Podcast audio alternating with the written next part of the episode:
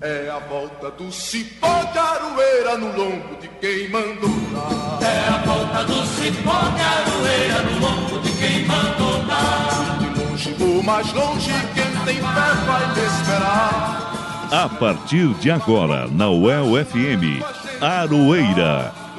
Um programa da Asuel Sindicato e do Sindipro Aduel. O dia a dia da luta sindical. Apresentação Elza Caldeira e Guilherme Bernardi.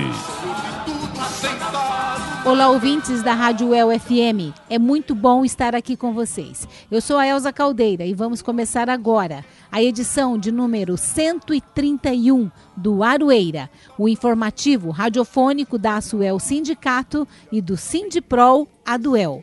Quero agradecer primeiramente ao meu querido Pedro Carvalho, que comanda a mesa de som aqui hoje com a gente, ao jornalista Guilherme Bernardi do Sindiprol Aduel, que nos ajuda na edição e produção do programa, e também a você, querido e querido ouvinte. Muito obrigada pela sua audiência. Nós vamos ficar juntinhos aqui na Rádio El até às 13 horas. Não sai daí. E vamos aos destaques desta edição. A entrega de alimentos para a população carente da periferia a construção de moradias para indígenas e a luta contra a privatização dos hospitais da Zona Norte e Zona Sul são as principais atividades do Grito dos Excluídos deste ano aqui em Londrina. Sindicato dos Metalúrgicos empossa nova diretoria e sindicalistas comemoram a derrubada da MP 1045 pelo Senado Federal. A PP Sindicato lembra do massacre de 30 de agosto de 1988, quando professores foram pisoteados pela cavalaria do governo de Álvaro Dias. E tem gente nova no Aroeira. Estou falando do jornalista Fábio Silveira, que estreia na semana que vem aqui no programa a sua coluna A Parte.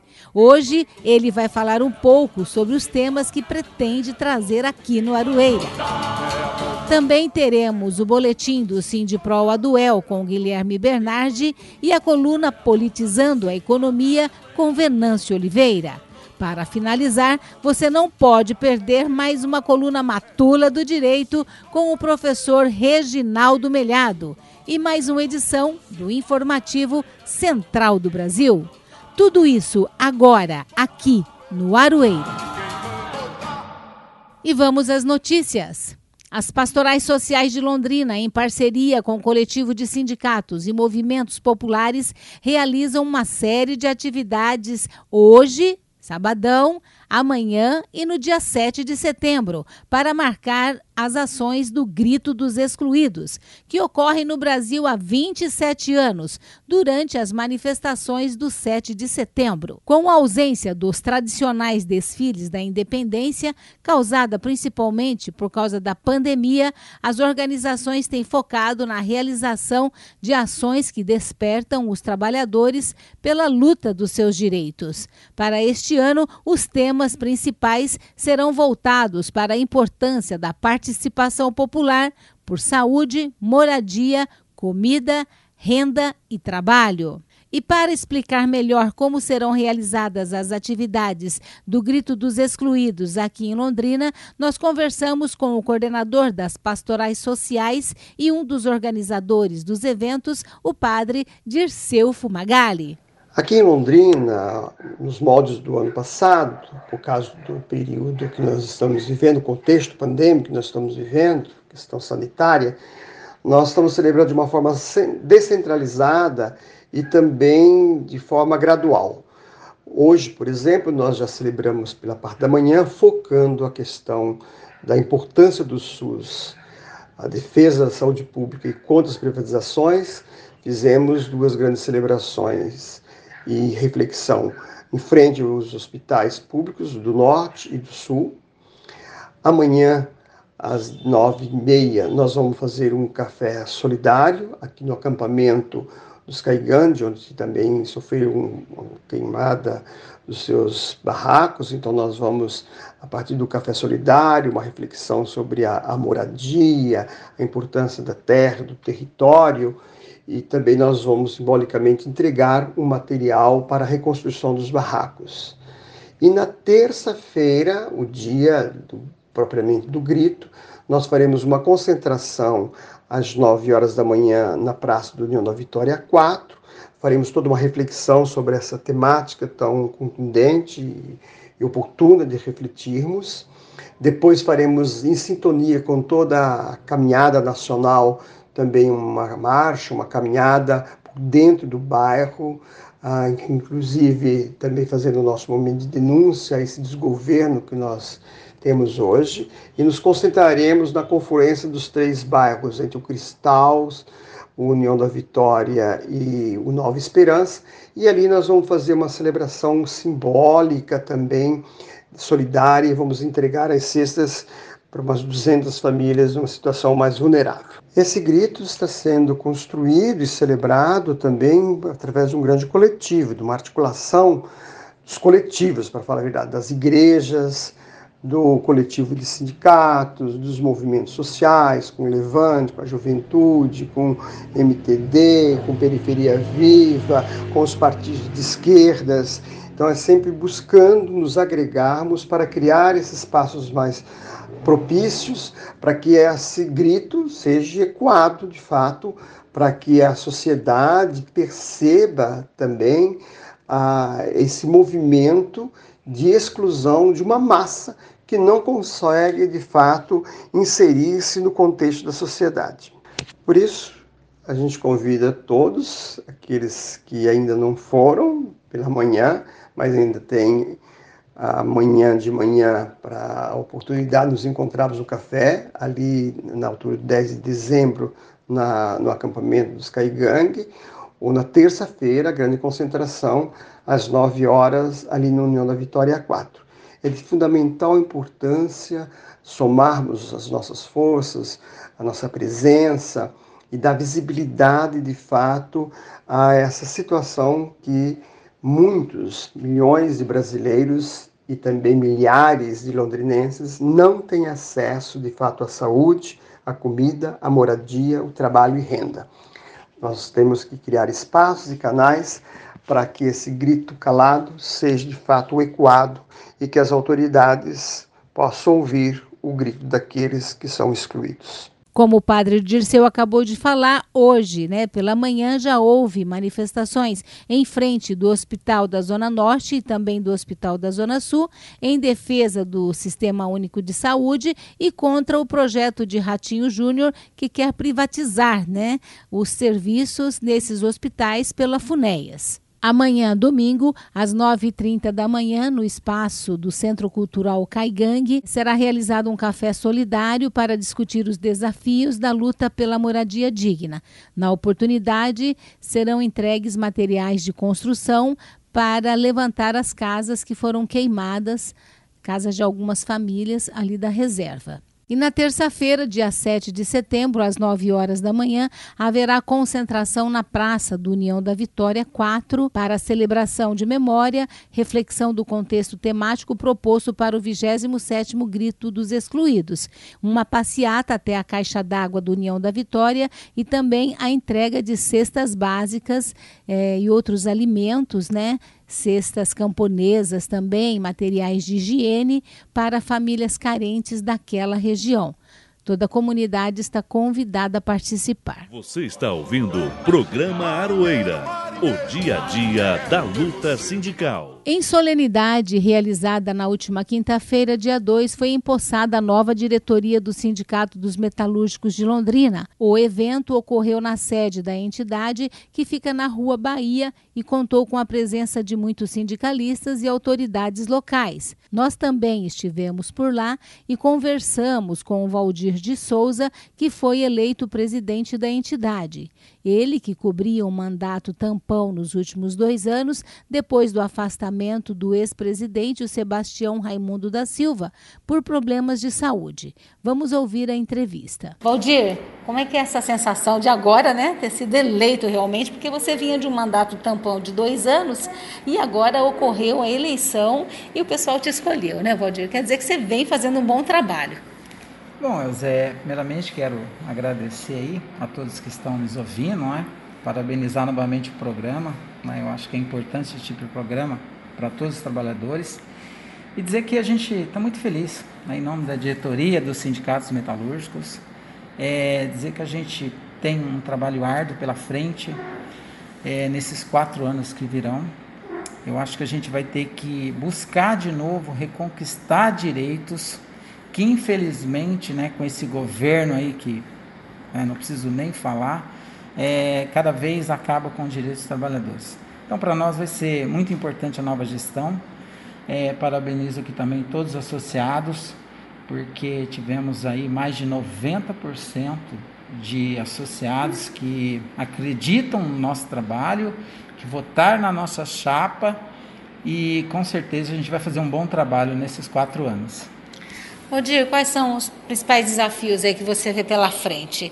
Buscando um pouquinho atrás aí, né, o histórico, né, dos sindicatos metalúrgicos, dos trabalhadores, né, das empresas metalúrgicas de Londrina, né, porque com a pandemia também veio muito desemprego, muita dificuldade na categoria, né, Valdir?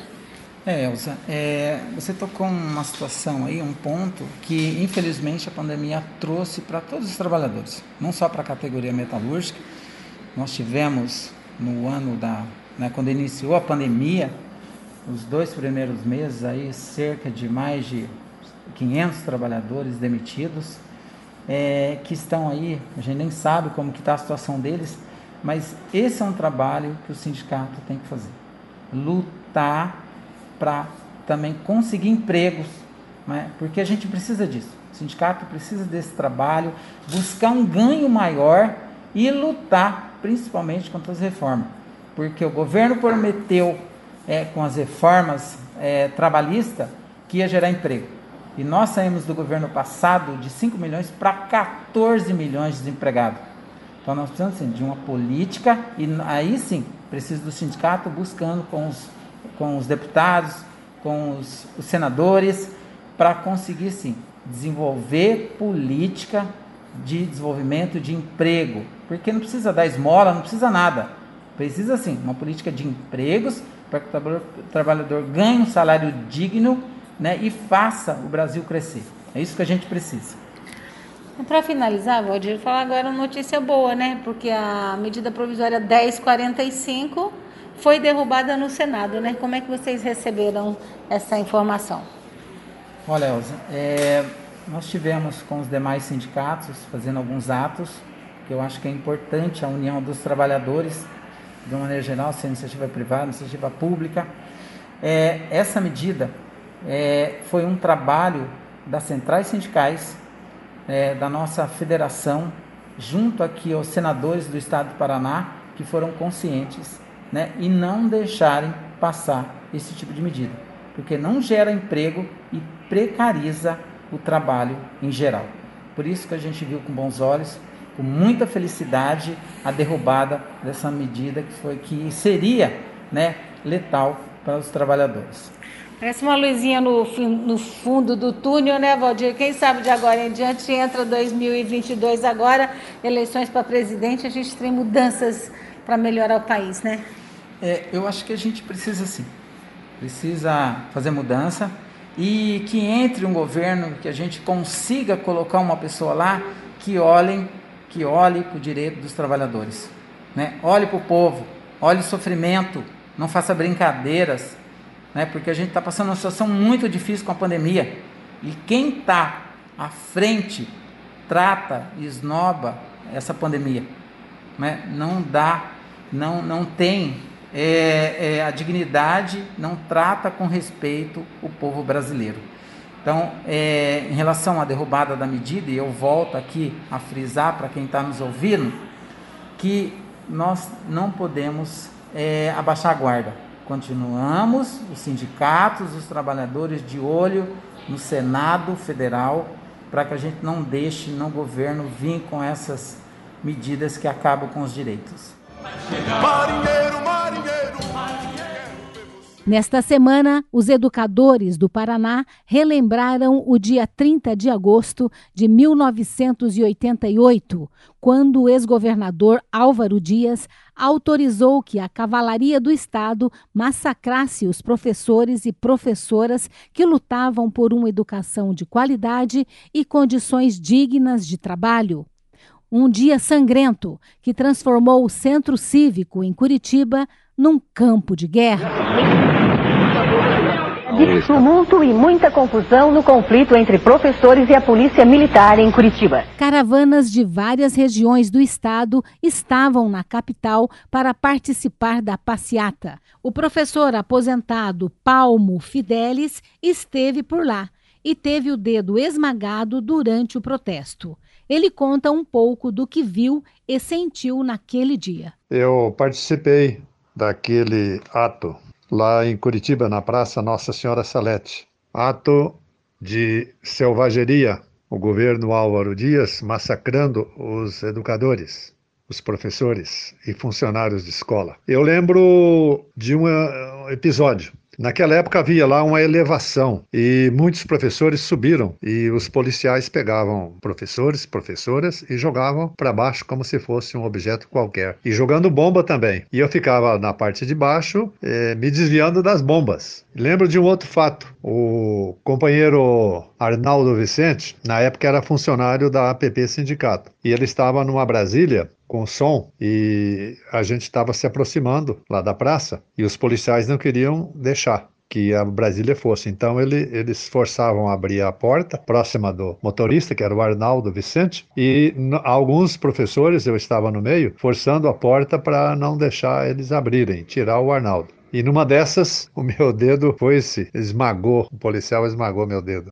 A professora aposentada Nadir Martins, que mora em Florestópolis, conta que também participou do protesto e que até hoje se entristece ao lembrar daquele 30 de agosto. Até hoje eu tenho uma imagem muito triste daquele dia, porque assim você imagina como que naquele momento as pessoas estavam vendo o professor, né? A figura do professor aquele que passa às vezes mais tempo com os filhos do que os próprios pais e uma agressão absurda daquela com pessoas de todas as idades.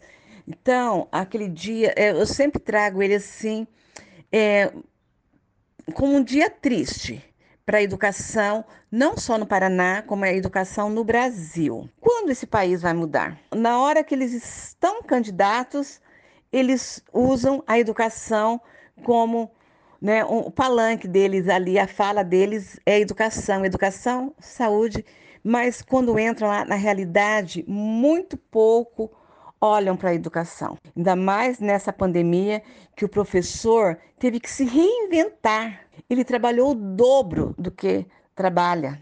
E mesmo assim, ainda a gente não vê esse valor reconhecidos pelos nossos governantes.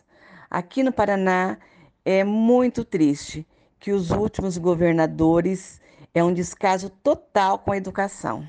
É triste pensar que a violência contra os educadores e educadoras do Paraná voltou a se repetir no dia 29 de abril de 2015, quando o governador Beto Richa autorizou que a polícia jogasse bombas nos servidores públicos do estado no mesmo local de 33 anos atrás. Música e resistência. Quando as relações de trabalho se transformam em canções. Nós não podemos perder a oportunidade de apresentar hoje no quadro Música e Resistência uma música que foi muito usada né, na, logo depois do massacre do 30 de agosto. Para representar esse momento trágico, né? Nós vamos ouvir agora com a Elis Regina a música Tiro ao Álvaro. De tanto levar frechada do peito até parece, sabe o que? Tábua de tiro ao álvaro,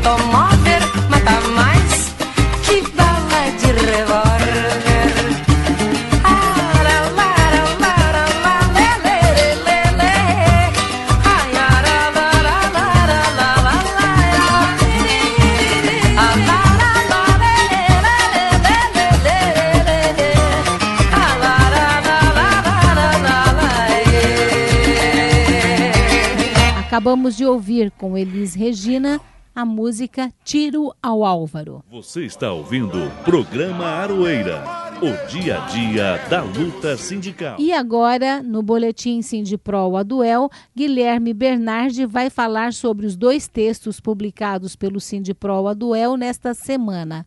O primeiro é uma nota sobre a minuta que propõe alterações na distribuição de carga horária docente. O segundo é um boletim contra o golpe bolsonarista que está sendo orquestrado para o dia 7 de setembro.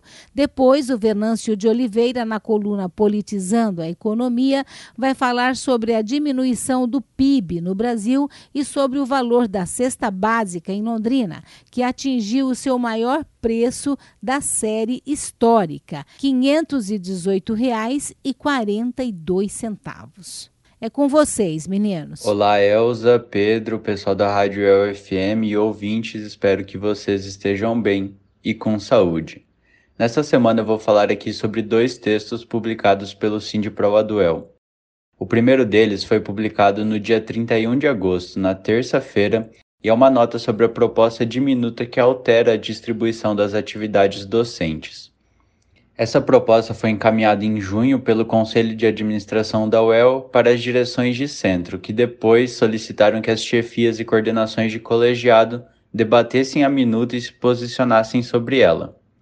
No texto publicado na terça-feira, o Sindipro Duel diz que encara com muita preocupação esse movimento de modificação na carga horária das atividades docentes, destacando que estamos num contexto em que essas alterações têm impactado negativamente nos direitos das servidoras e dos servidores públicos, e particularmente no desmonte da carreira do funcionalismo público como um todo.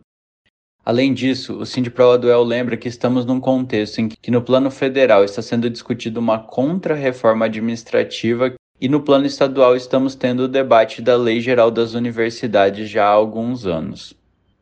Além dessas preocupações, a Lorena Portes, professora do Departamento de Serviço Social da UEL e diretora do Sindipro Aduel, levanta outras questões que preocupam nessa minuta.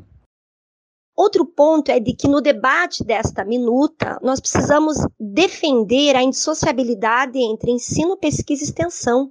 Né? Não reduzir o debate das atividades é, docentes no plano do ensino e refutar uma perspectiva auleira de ampliação de carga horária é, de ensino sem discutir, sem incorporar uma análise do que está sendo considerado atividades de pesquisa e atividades de extensão. Um terceiro aspecto é de que também é importante defender o artigo hoje presente na resolução atual, na resolução 180, de garantir de que esta carga horária de ensino ela seja composta pela carga didática, mas pela atividade complementar, que é a carga horária para planejamento, para estudo, para a permanência. Isso é fundamental no trabalho docente.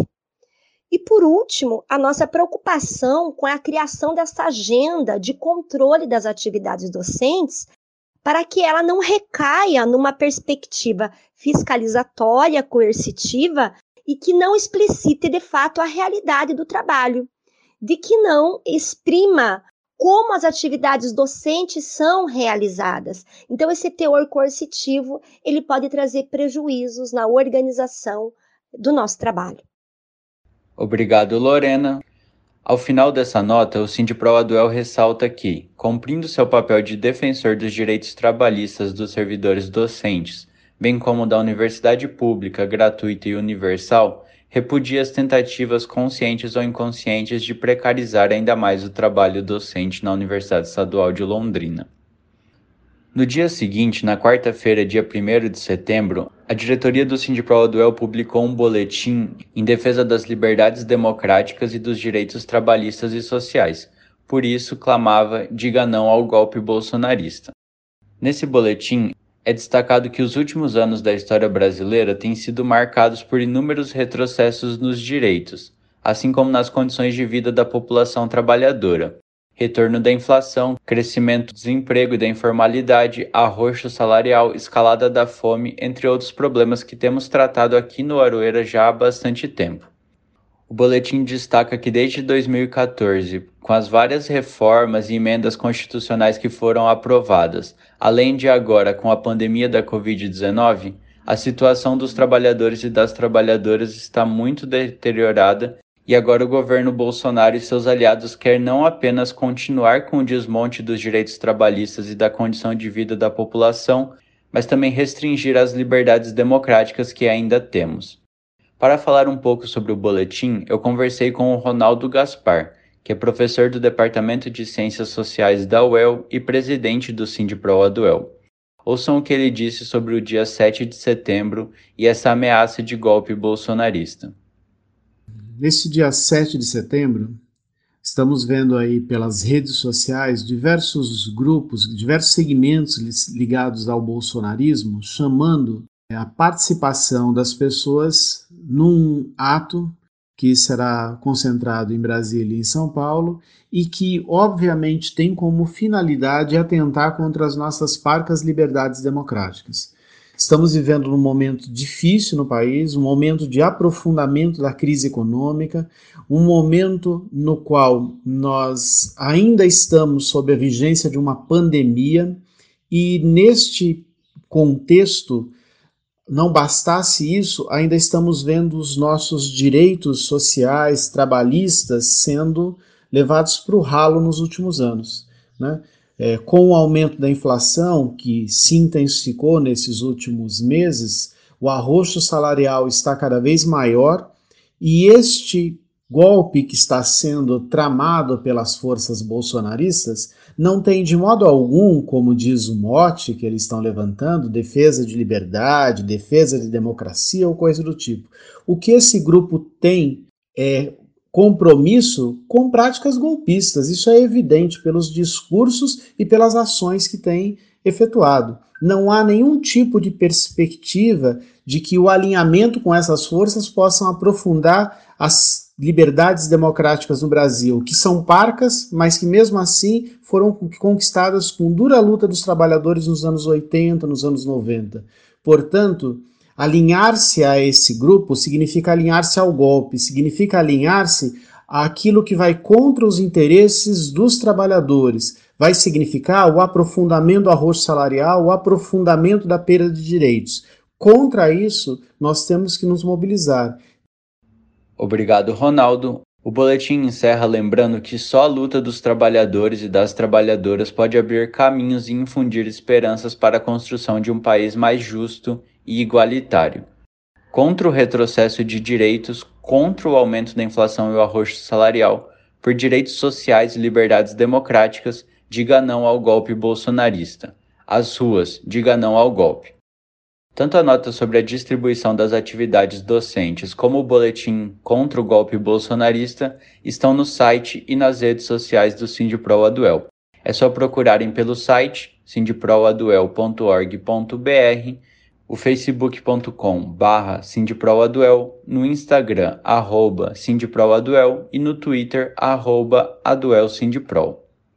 Antes de passar a bola para o Venâncio de Oliveira com a coluna Politizando a Economia, uma breve informação sobre a situação dos trabalhadores e das trabalhadoras da Companhia de Tecnologia e Desenvolvimento. Na semana passada, trouxemos aqui no Aroeira a informação de que mais de 100 deles seriam demitidos nessa semana. Até o momento, ficamos sabendo que foram 83 as demissões já realizadas e que a formalização será realizada até o dia 15 de setembro. Esses trabalhadores demitidos estão se organizando e buscando aconselhamento jurídico, e a informação que também temos é de que a empresa irá pagar todos os direitos e irá liberar as guias do FGTS e o seguro-desemprego. Mais informações sobre a situação nós traremos aqui no programa Aroeira na próxima semana, por isso fiquem atentos e acompanhem o Aroeira aqui ou pelo site da Rádio UFM ou um dos agregadores de podcast. E para finalizar aqui a minha participação nessa semana, eu vou chamar o Venâncio de Oliveira, que aqui na coluna Politizando a Economia comenta a diminuição do PIB e o preço da cesta básica em Londrina. É com você, Venâncio. Politizando a economia, o que eles não te falam e como eles tiram seus direitos, com Venâncio Oliveira.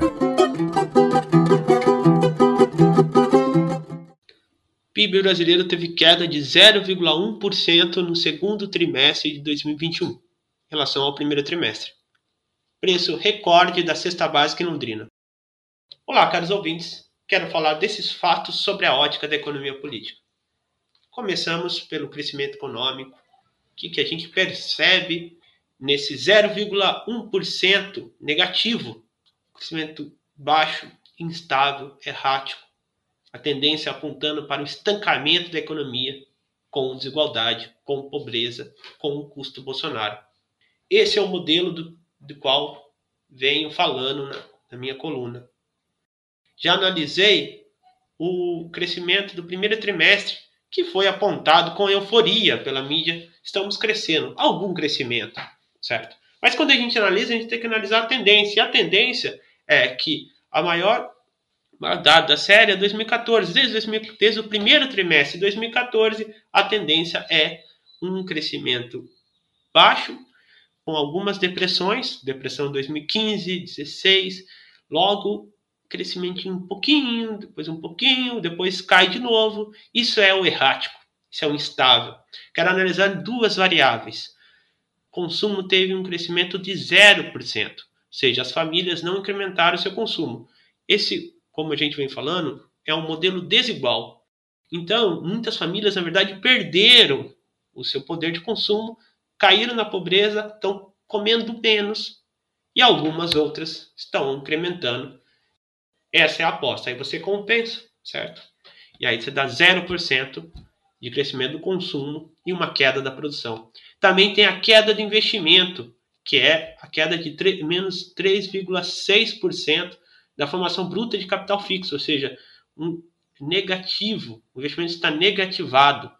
Então se disse, se fez uma reforma para trazer investimento privado, porém ninguém está investindo no país do Bolsonaro, no estado de Ratinho Júnior, ou seja, porque mesmo eles dando todas as benesses, eles preferem aumentar a exploração da força de trabalho, gerar lucros e não aumentar o emprego e o investimento crescer novos projetos, porque para eles está bem assim. Não teve investimento, não vai ter emprego. Esse é um modelo neoliberal, hiperconservador e autoritário que se aproveita de cortinas de fumaça para esconder o que está por trás de seu objetivo, que é fazer um país para cada vez menos pessoas, enquanto a maioria da população brasileira, aqueles que trabalham, vivem cada vez pior, pagam mais e trabalham mais e não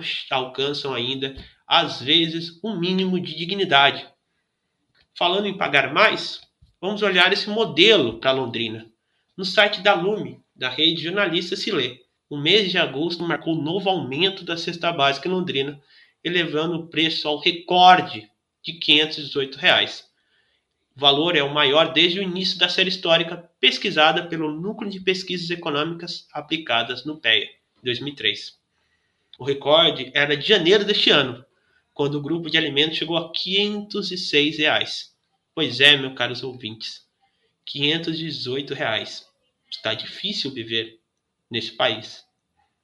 Quase a metade do salário mínimo. Como já coloquei várias vezes aqui, o preço do gás, o preço dos aluguéis, o preço dos alimentos. Como é possível viver com esse salário mínimo que não vai crescer? O governo está propondo um salário mínimo menor.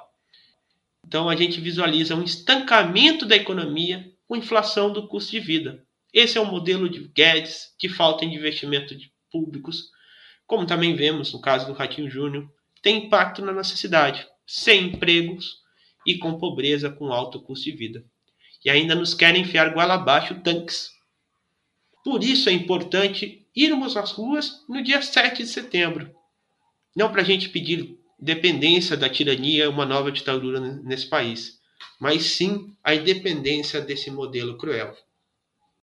É isso, caros ouvintes. Até uma semana que vem, trazendo esses fatos desde a ótica da economia política.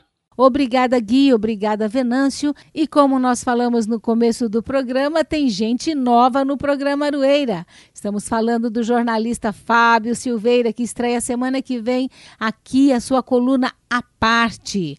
Hoje ele vai falar um pouco para gente sobre como pretende desenvolver a sua coluna aqui no programa. O Fábio Silveira é jornalista formado aqui na UEL, já trabalhou na Rádio CBN, no Jornal de Londrina, na Folha de São Paulo. Depois do Jornal de Londrina, foi repórter, colunista, editorialista, comentarista da RPC Londrina e depois repórter da própria RPC.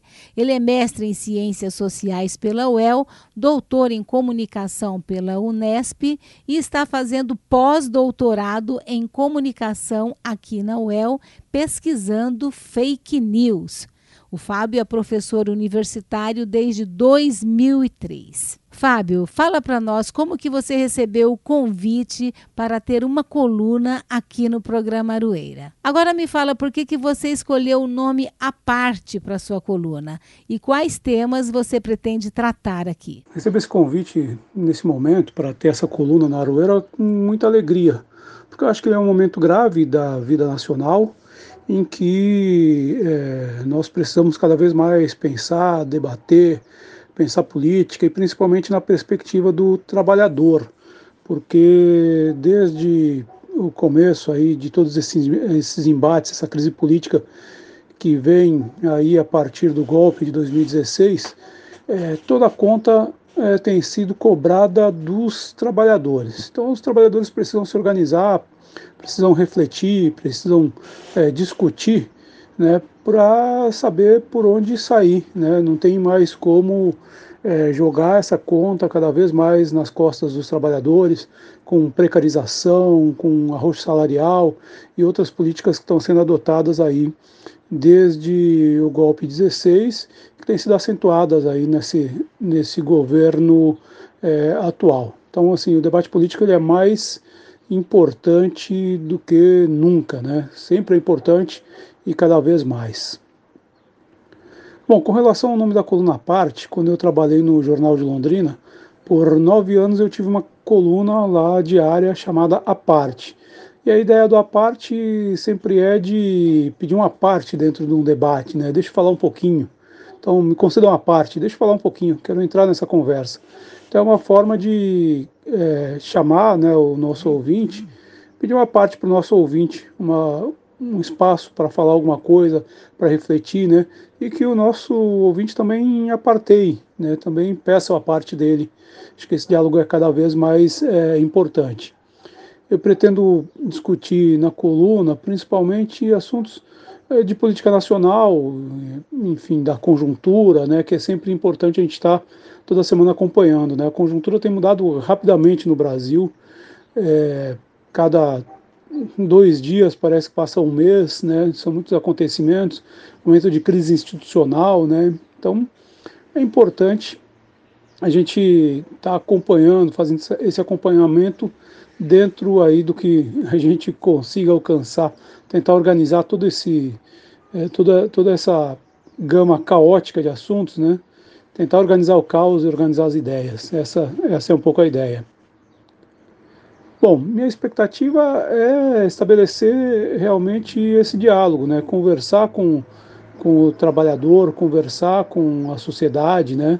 Esse programa aqui é um programa né, organizado pelos sindicatos de trabalhadores, então a prioridade é conversar com, com o trabalhador, né, que é quem, como eu disse, está pagando a conta dessa crise que existe no Brasil nesse momento.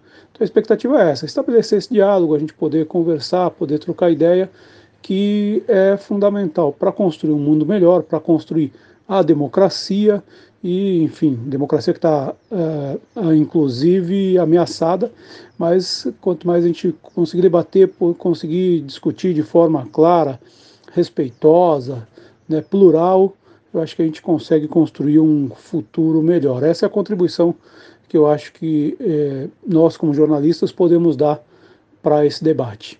Obrigada, querido Fábio Silveira. Nós vamos aguardar ansiosamente a semana que vem para sua estreia aqui no programa, com a coluna à parte. Até lá. Marinheiro, marinheiro, marinheiro. E chegou a hora de saber o que ele trouxe para a gente hoje. Eu estou falando do professor Reginaldo Melhado em mais uma coluna Matula do Direito.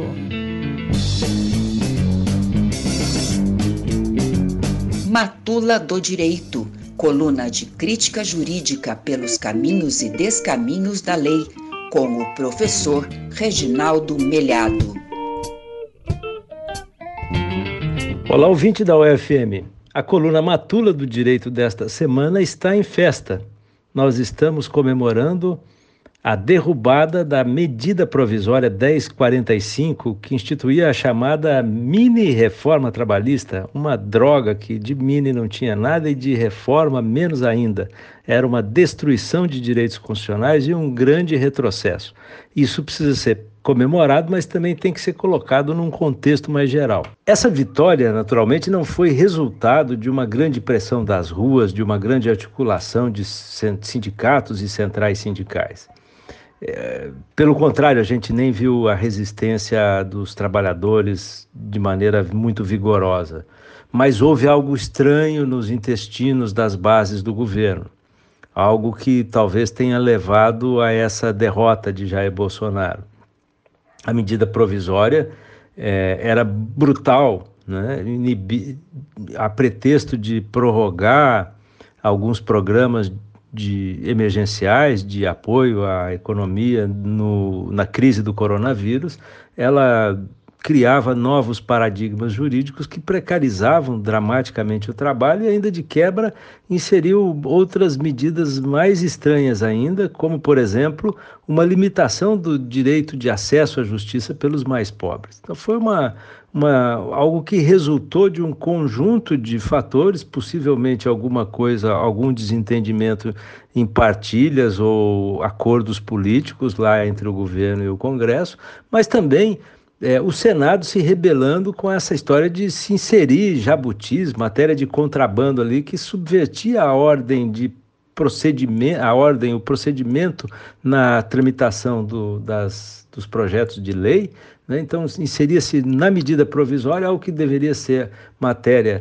tratada por um projeto de lei com mais calma, com mais debate, com uma articulação é, razoável e civilizada entre Câmara e Senado e com a, a, participação, de alguma forma, da sociedade numa matéria tão complexa e tão, tão importante como essa. Mas o episódio mostra também como nós estamos indo mal em termos de movimentos de trabalhadoras e trabalhadores. As classes trabalhadoras meio que na corda. Né? É, a gente deveria ter. E isso não é um problema só do Brasil, isso tem ocorrido no, no, no cenário internacional e nos, na, no centro do capitalismo também.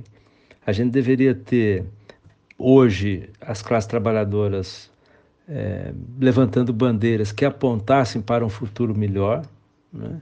de reivindicação, que exigissem uma distribuição de renda decente, né? que interrompessem esse processo venenoso e, e, destrutivo do capitalismo das últimas décadas, né? um processo que se valeu do avanço tecnológico e científico, da robótica, da inteligência artificial, apenas para acumular riquezas nas mãos daqueles que já eram muito ricos né? e, e impor às classes trabalhadoras ainda mais miséria, ainda mais dificuldade. Então a gente tem visto as chamadas classes médias se encurtando, né? É, indo para o proletariado, o proletariado indo para o lumpesinato, né? para a borda do sistema, para a margem da economia, enquanto os bilionários se tornam mais e mais bilionários. Um cidadão chamado Jeff Bezos já hoje tem mais, nada mais, nada menos do que um trilhão de reais. Eu disse um trilhão de reais, ele já tem uma fortuna que excede 200 bilhões de reais. E megas corporações que acumulam riquezas incalculáveis, né? O ICBC com mais de 3 trilhões de dólares em termos de patrimônio líquido, né? É, é, é, empresas como JP Morgan Chase com, com 2 bilhões e meio, 2 bilhões e meio de dólares, assim, algo, perdão, 2 bilhões, 2 trilhões e meio de dólares. Né? Então, enquanto a gente não tiver uma classe trabalhadora que seja capaz de barrar esse processo, reivindicando uma diminuição da jornada, reivindicando a semana de quatro dias, de três dias, dando cobra a esse processo, alterando o sistema tributário para que as grandes fortunas sejam taxadas, para que esse valor, esses valores possam é, se reverter a favor da base da sociedade, essa base que se vê cada vez mais excluída por um por um desemprego que cresce assustadoramente, que cresce inexoravelmente em virtude desse avanço tecnológico. Então a gente deveria, na verdade, hoje ter é, classes trabalhadoras, lideranças apontando muito mais para o futuro com reivindicações, indo ao ataque do que mera resistência. Até porque a gente viu que agora, nesse episódio, a gente viu que a resistência tem sido muito frágil. Então a gente tem, tem um momento oportuno para repensar táticas e estratégias do movimento. É isso então, ouvinte, prezada ouvinte, caríssimo ouvinte. Até a semana que vem e viva Sérgio Mamberti. Você está ouvindo o programa Aroeira. O dia a dia da luta sindical. E este 7 de setembro promete muitas surpresas, principalmente no que depender das fake news que estão sendo veiculadas aí nas redes sociais. Mas também será um dia de luta, que é mais importante, né, pessoal? Luta contra o fascismo, o desemprego, a carestia, contra a fome e contra a falta de moradia. Por isso que muita gente vai para a rua para gritar fora Bolsonaro nesse 7 de setembro. E este é justamente um dos temas principais de hoje do informativo Central do Brasil. Central do Brasil. E no próximo dia 7 de setembro, na terça-feira, acontece o Grito dos Excluídos, mobilização realizada há 27 anos e que luta por direitos. O ato, que esse ano se une às manifestações fora Bolsonaro, tem como objetivo denunciar os retrocessos sociais, econômicos e ambientais no Brasil. Retrocessos orquestrados pelo governo de Jair Bolsonaro. Sônia Coelho, integrante da Marcha Mundial das Mulheres, nos convida a participar. Confira. Embarque imediato. No dia 7 é imprescindível estarmos na rua em todo o Brasil. Campanha Fora Bolsonaro se soma ao grito dos excluídos, que há mais de 20 anos já se manifesta sempre no dia 7 de setembro. É decisivo ir para a rua neste dia 7 por democracia contra o fascismo, contra o golpismo. Denunciar a fome, vamos denunciar a caristia dos preços do alimento, do preço da energia, né, o preço do gás. Em São Paulo, nós vamos fazer nosso ato no, no Ayangabaú às 14 horas, um ato absolutamente pacífico, com todas as medidas de segurança. A coordenação está tomando todos os cuidados de conversar com os órgãos públicos para fazer um ato muito tranquilo, muito é, organizado, onde a gente possa, assim, com muita força, com muita veemência, expressar expressar nossa indignação é, contra esse governo de morte.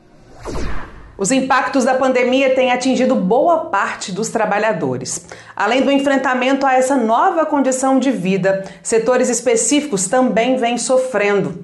A coleta de material reciclável durante o período de crise sanitária diminuiu drasticamente. Por isso, catadores e catadoras desses materiais sentem também uma queda de renda diante da diminuição desse recolhimento e venda dos itens. Sobre essa realidade, Lucila Bezerra nos conta um pouco mais. Nacional. Segundo o levantamento do Movimento Nacional dos Catadores de Materiais Recicláveis, MNCR, existem cerca de 800 mil catadores e catadoras em atividade no país, sendo 70% do gênero feminino.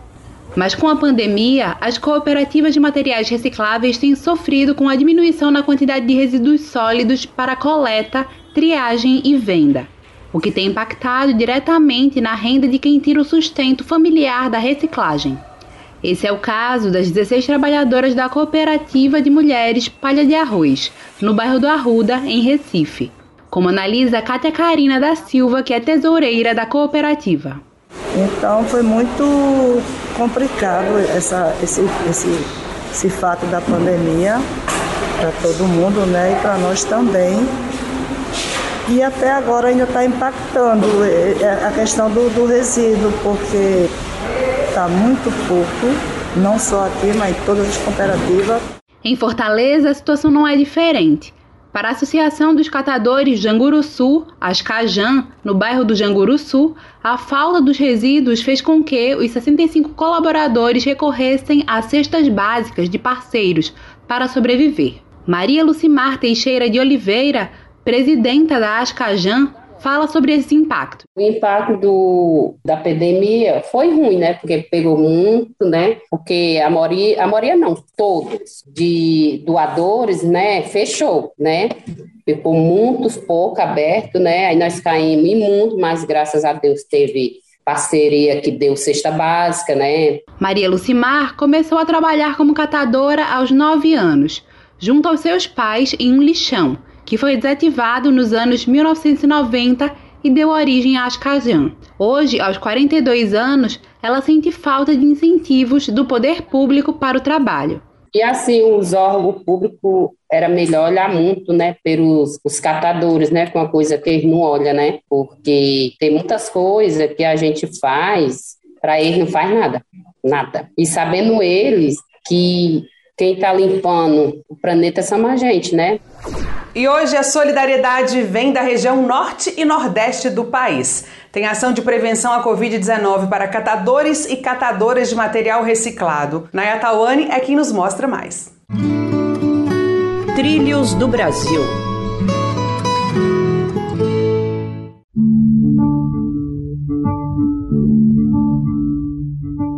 No norte do país, o Instituto Nova Amazônia, que atua na defesa ambiental e na proteção dos povos que residem no estado do Pará e cidades próximas, tem desenvolvido um projeto com catadores e catadoras de materiais recicláveis para auxiliá-los na prevenção contra a Covid-19 enquanto trabalham nas ruas da cidade.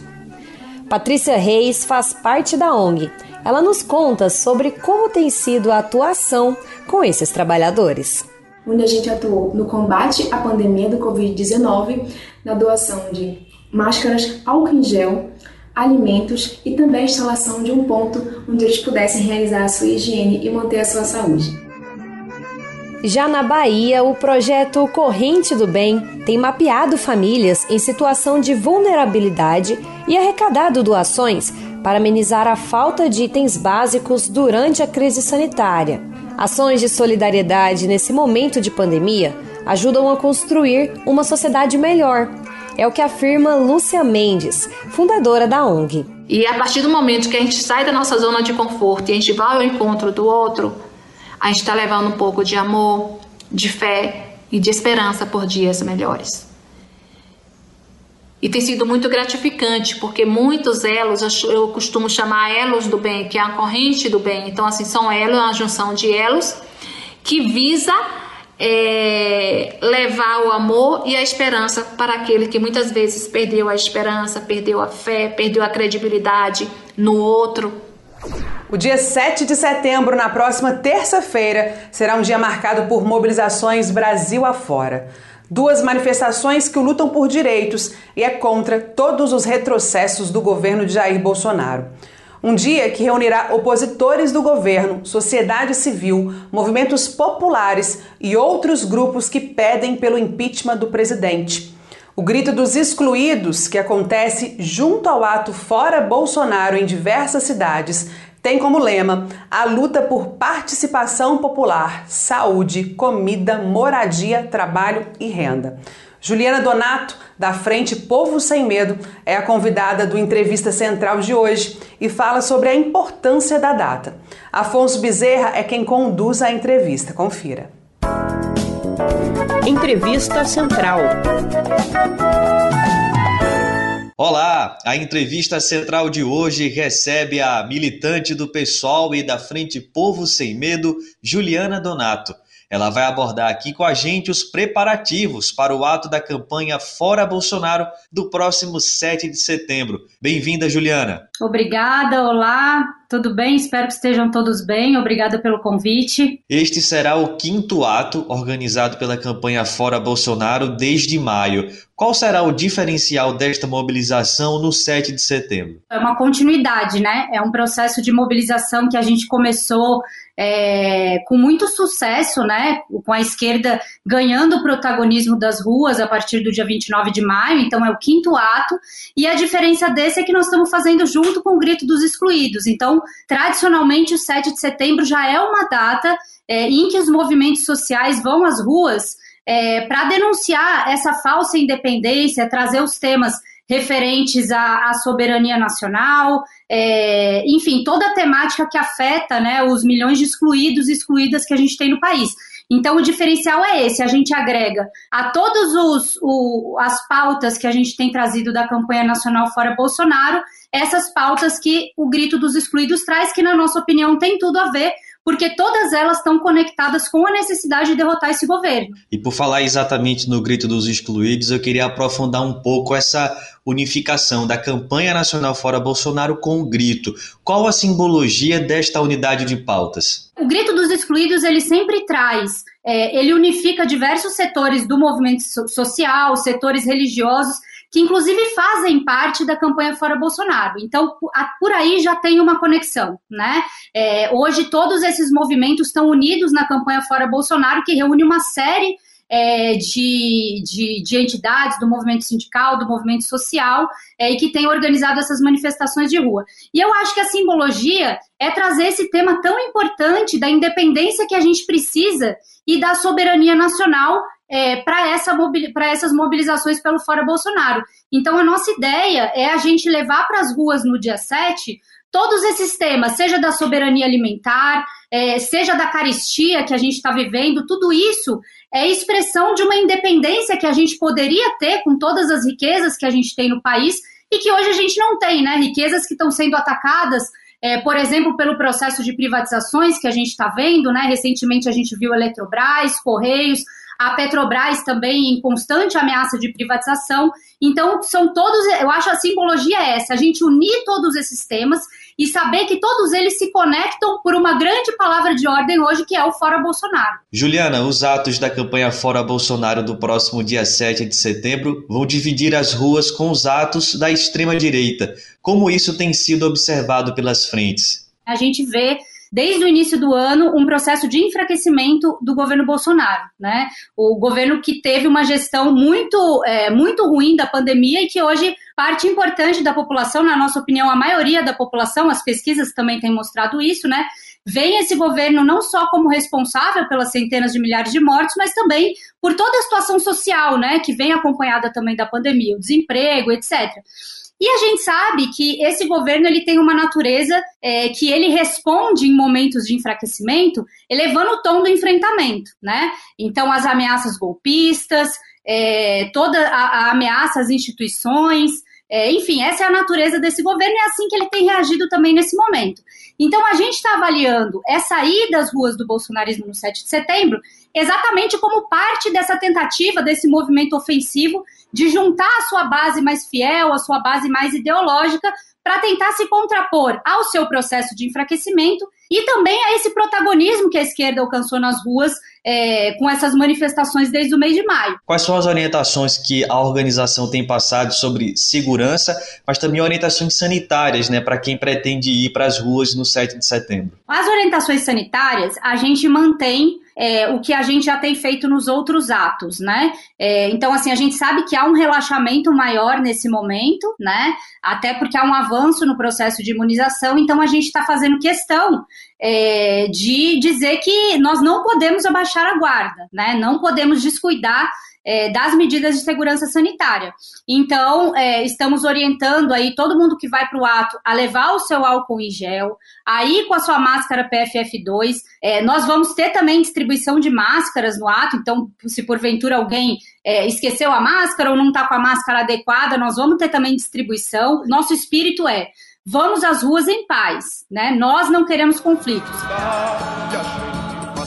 E o Aroeira de hoje chegou ao fim. Obrigada, Pedro Carvalho, nosso editor, ao diretor de programação da UEL-FM, Gerson Gugel, ao Edir Pedro, que é o diretor-geral desta emissora, e também muito obrigada a todos os nossos colaboradores. Quero agradecer principalmente a você, querido e querida ouvinte. Obrigada pela sua audiência. Na semana que vem, eu tô de volta com mais um Aroeira para você. Um forte abraço e até lá! Quem mandou dar É a volta do cipó caroeira no lombo de quem mandou dar De longe ou mais longe, quem tem fé vai me esperar A UEL FM acaba de apresentar Aroeira um programa da Asuel Sindicato e do Sindipro Aduel.